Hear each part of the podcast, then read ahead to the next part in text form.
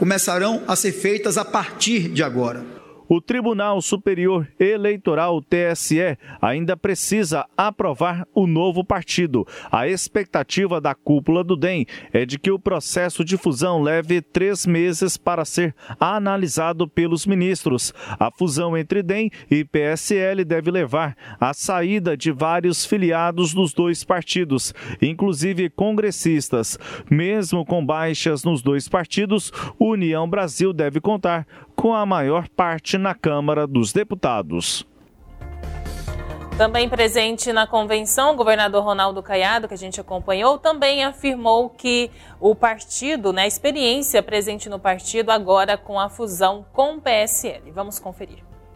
A gente, já caminhei bastante, já andei muito, já acumulei muita experiência. Mas quero dizer a todos os presentes que o Democratas Bivar, ele não chega apenas com números. O democrata chega com uma experiência de todos os seus representantes. Um ACM Neto que já disse o que ele representa para nós. A experiência de um Mendonça Filho à frente de, uma, de um Ministério da Educação que a revolucionou um Efraim, esse jovem líder que sempre teve o meu apoio em todos os momentos, quer dizer que é uma competência, uma capacidade de aglutinar, de construir sempre a maioria dentro da bancada e até a unanimidade dela para os grandes debates no Congresso Nacional. Professor como Efraim Moraes também, né, cara? Certo falta. Meu amigo Davi Alcolumbre Auau, que eu chamo carinhosamente, é um craque, trabalha 24 horas Ninguém lutou tanto para a construção disso hoje do que você, meu amigo.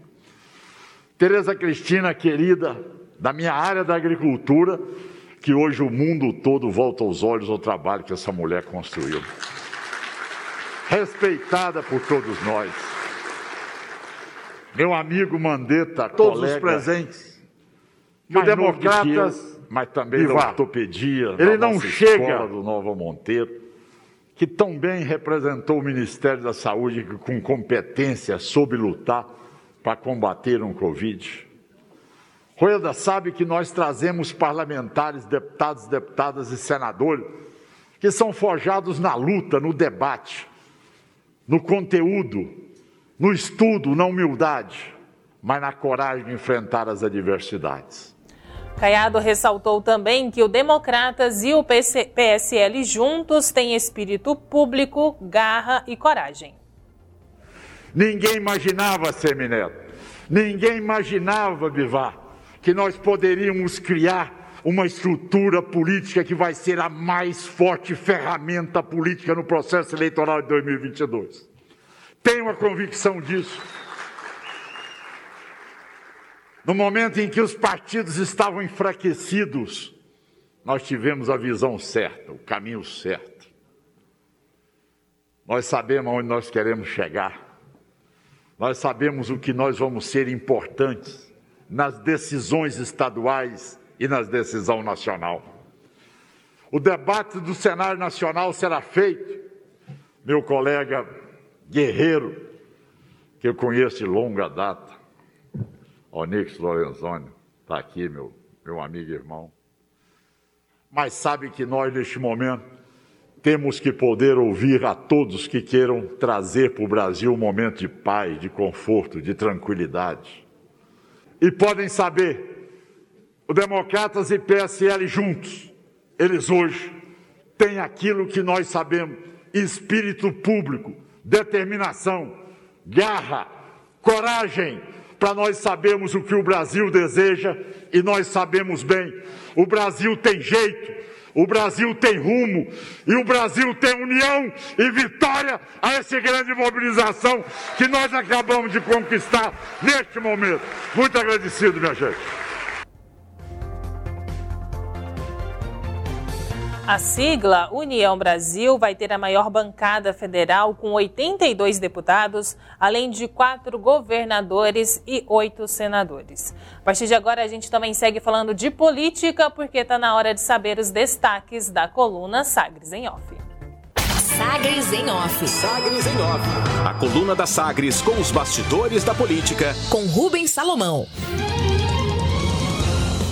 E a edição desta quinta-feira, dia 7 de outubro de 2021, União Brasil articula novas filiações para compensar provável debandada bolsonarista.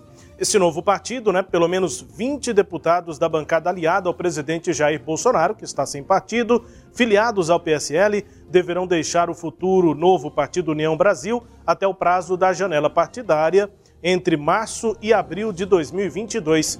Diante disso, lideranças da nova legenda já articulam levar entre 20 e 30 deputados federais para essa sigla, para compensar a eventual debandada dos bolsonaristas. A nova legenda, que resulta da fusão entre DEM e PSL, já aprovada pelos dois partidos, deverá ter a criação oficializada até fevereiro pelo Tribunal Superior Eleitoral. O presidente nacional do DEM, futuro secretário-geral do União Brasil, minimizou a CM Neto, minimizou ontem o risco de evasão, aspas, sobre a permanência do deputado A, B ou C, bolsonarista ou anti-bolsonarista. O que queremos é olhar para cada membro do partido como integrante do União Brasil, afirmou. A Semineto salientou que o objetivo nos próximos meses é traçar o planejamento para as eleições de 2022, organizar as comissões provisórias nos 26 estados e no Distrito Federal, respeitar as questões locais e reforçar os quadros alinhados com o novo partido. Não estamos preocupados com quem vai sair. Nossa preocupação é o desenho de 2022 para 2022, fecha aspas, disse ACM Neto.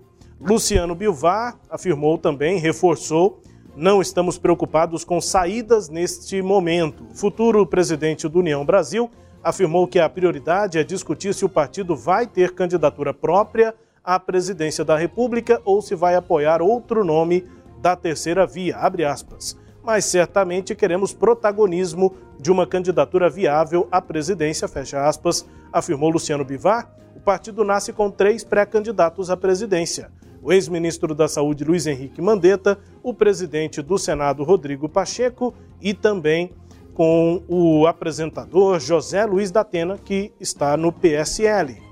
Na direção, o presidente da nova sigla vai ser o deputado federal Luciano Bivar, do Pernambuco, atual presidente do PSL. O secretário-geral será o atual presidente do DEM, ACM Neto. E a direção desse novo partido vai ter 12 vice-presidentes nacionais. Entre eles está o governador de Goiás, Ronaldo Caiado. Ainda com destaques da política nacional, descendo um pouco mais aí na leitura da coluna Sagres em Off no nosso portal sagresonline.com.br. Vamos aí com um destaque para o mês versário. Aniversário de um mês é que o presidente Jair Bolsonaro completa hoje um mês de trégua depois de ter ameaçado o Supremo Tribunal Federal nos atos de cunho golpista do dia da independência, 7 de setembro. Junto com a pausa nos ataques, Bolsonaro buscou nas últimas semanas emplacar uma agenda positiva de olho no período eleitoral de 2022. Ao longo dos últimos 30 dias, depois de ter divulgado uma carta à nação em que recuou dos ataques contra as instituições, o presidente abandonou a retórica agressiva contra os ministros Luiz Roberto Barroso e Alexandre de Moraes do Supremo Tribunal Federal. Convocação dupla. Além da Comissão de Trabalho, Administração e Serviço Público, agora também a Comissão de Fiscalização Financeira e Controle da Câmara Federal também aprovou a convocação do ministro Paulo Guedes da Economia para dar explicações sobre a manutenção de offshore do Caribe, que lucrou 14 mil reais por dia desde que Paulo Guedes assumiu o ministério. O requerimento aprovado ontem foi feito pelo deputado federal Elias Vaz, do PSB aqui de Goiás, Elias aponta que o ministro teria violado o Código de Conduta da Alta Administração Federal, instituído em 2000.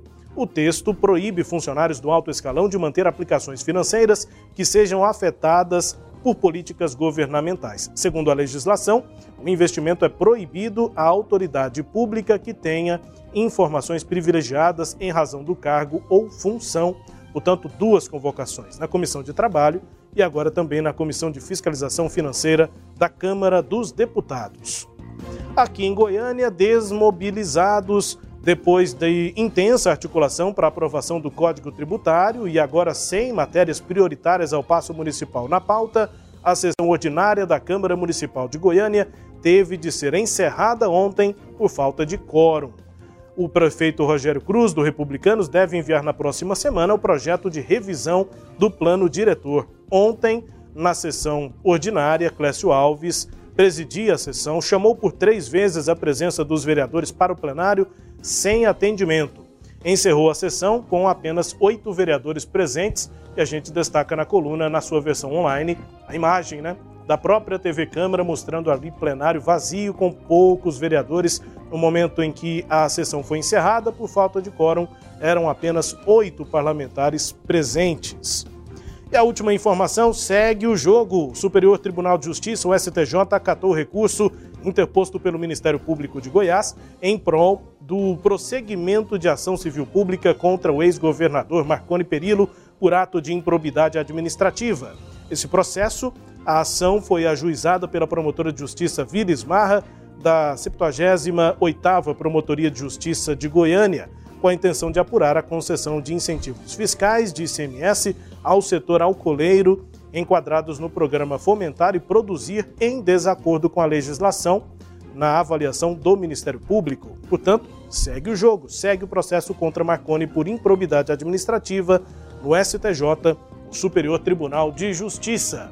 Destaques de hoje da coluna Sagres em off, inclusive com a articulação desse novo partido, União Brasil, deve ser confirmado pelo TSE no próximo fevereiro né, de 2022 e até lá há uma provável debandada de bolsonaristas.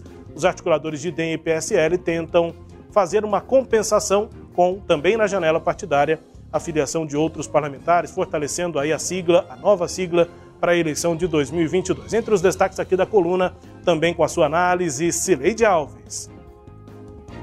Rubens, ontem na convenção, né, primeiro foram realizadas duas convenções separadas, uma do DEM e outra do PSL, para que eles aprovassem a proposta de fusão, e depois uma convenção conjunta. Então, nas três convenções, é, se falou muito é, do, de uma linha programática para esse partido que está nascendo.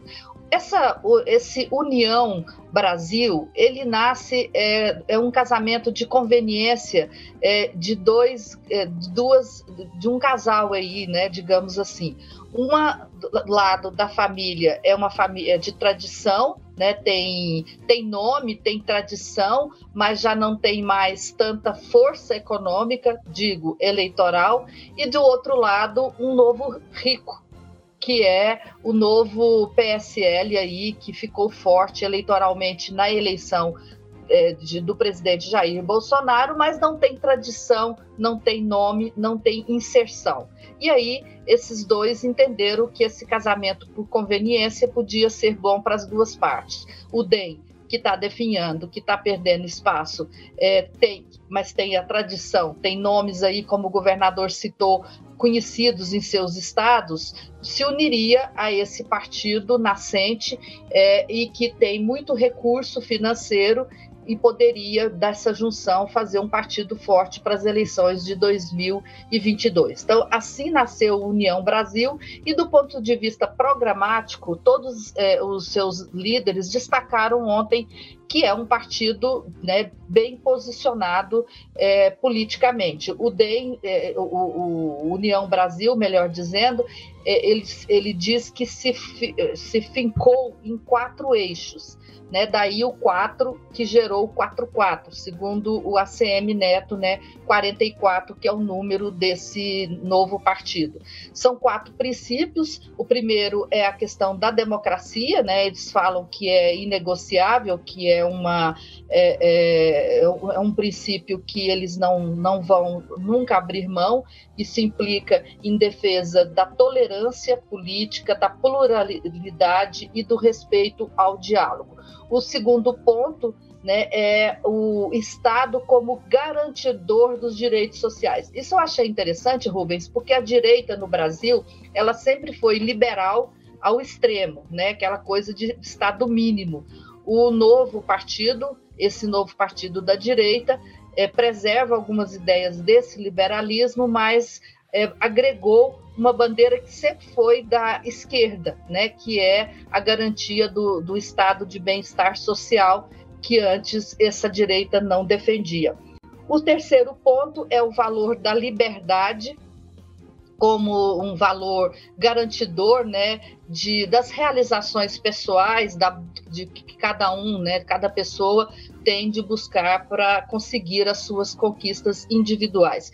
E o terceiro é, desses princípios é a defesa da família como esteio é, da sociedade. Então, são aí pontos que ele busca alguns pontos do discurso da direita, mas pega um, é, esse da defesa do Estado social. Ontem o governador Ronaldo Caiado, no discurso que ele fez, é, primeiro ele falou na convenção, houve um, um, um, uma divergência né, do, dentro do DEM com o Onyx Lorenzoni, que é o ministro de Jair Bolsonaro. O Onyx Lorenzoni queria mudar o estatuto para dar direito de voz aos deputados, alegando que é, isso estava no estatuto do antigo PFL e do DEM.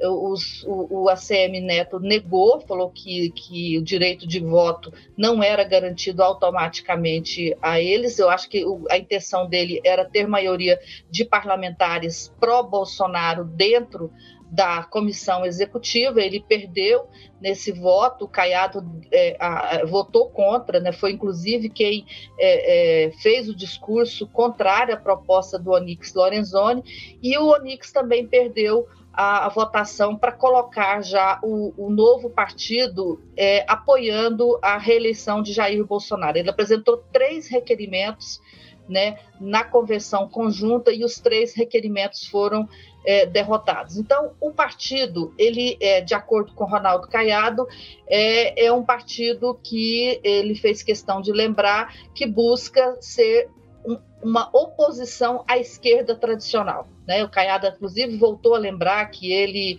é, lá atrás, ele começou a carreira dele fazendo oposição à esquerda, então essa é uma linha que está bem demarcada do União Democrática. Mas, ao mesmo tempo, eu achei que o partido não fechou é, portas para o bolsonarismo. Né? Diferentemente de todos esses discursos de que o partido vai ter candidato, vai ter terceira via, eu acho que essa porta não ficou fechada. Não ficou fechada por quê? Porque o, o partido é, pode até querer ter esse candidato ter essa terceira via, mas deixou uma fresta aberta se lá na frente não tiver essa terceira via, é, o, a possibilidade sim de uma conversa com Jair Bolsonaro. O próprio governador não quis é, estender muito nessa questão, voltou a dizer que o que ele quer é paz, né? aí é uma referência a, aos conflitos gerados pelo governo de Jair Bolsonaro, mas também não criticou, não fez nenhuma crítica ao modo de gestão de Bolsonaro. Então, aquela ideia de que esse partido seria um partido da terceira via, nem Lula, nem Bolsonaro, não foi o que eu senti ontem na reunião. Que não é Lula, está claro, né? Isso é, não há dúvida. Mas que não é Bolsonaro, isso não está claro, Rubens. Daí que o governador fica nessa posição aí é, de, de murista, né? Ele não briga com Jair Bolsonaro, ele não critica Jair Bolsonaro, de vez em quando ele fica mais irritado com Jair Bolsonaro, mas em momento nenhum mesmo nos momentos de irritação, o governador é, demonstrou alguma vez que ele é, está, que ele é um dissidente de Jair Bolsonaro. Então, eu, eu, é o que eu enxergo, né? E esse novo partido ficou dessa forma, ficou com porta aberta para o atual presidente da República. Rubens. Destaques aqui da coluna Sagres em off, também com análise de Cileide Alves. A coluna aqui também é podcast, está no Deezer, no Spotify, no SoundCloud, nos tocadores do Google e da Apple. Todo o conteúdo no sagresonline.com.br. Sagres em Off. Sagres em Off. A coluna multimídia. Acompanhe ao longo do dia as atualizações no www.sagresonline.com.br. Sagres em Off.